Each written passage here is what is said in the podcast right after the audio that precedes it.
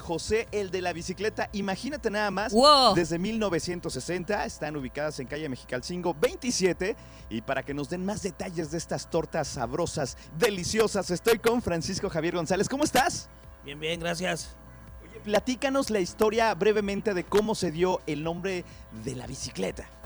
Bueno, José el de la bicicleta es porque pues andaba en la bicicleta, pues. Este, él vive allá en Oblatos, es mi papá, y desde allá se venía en la bicicleta. Él le vendía a las refaccionarias, a los talleres, toda la calzada, Los Ángeles, Gante, aquí alrededor, pues. Salsa es cruda y el chile 100% y agualica. Claro que sí.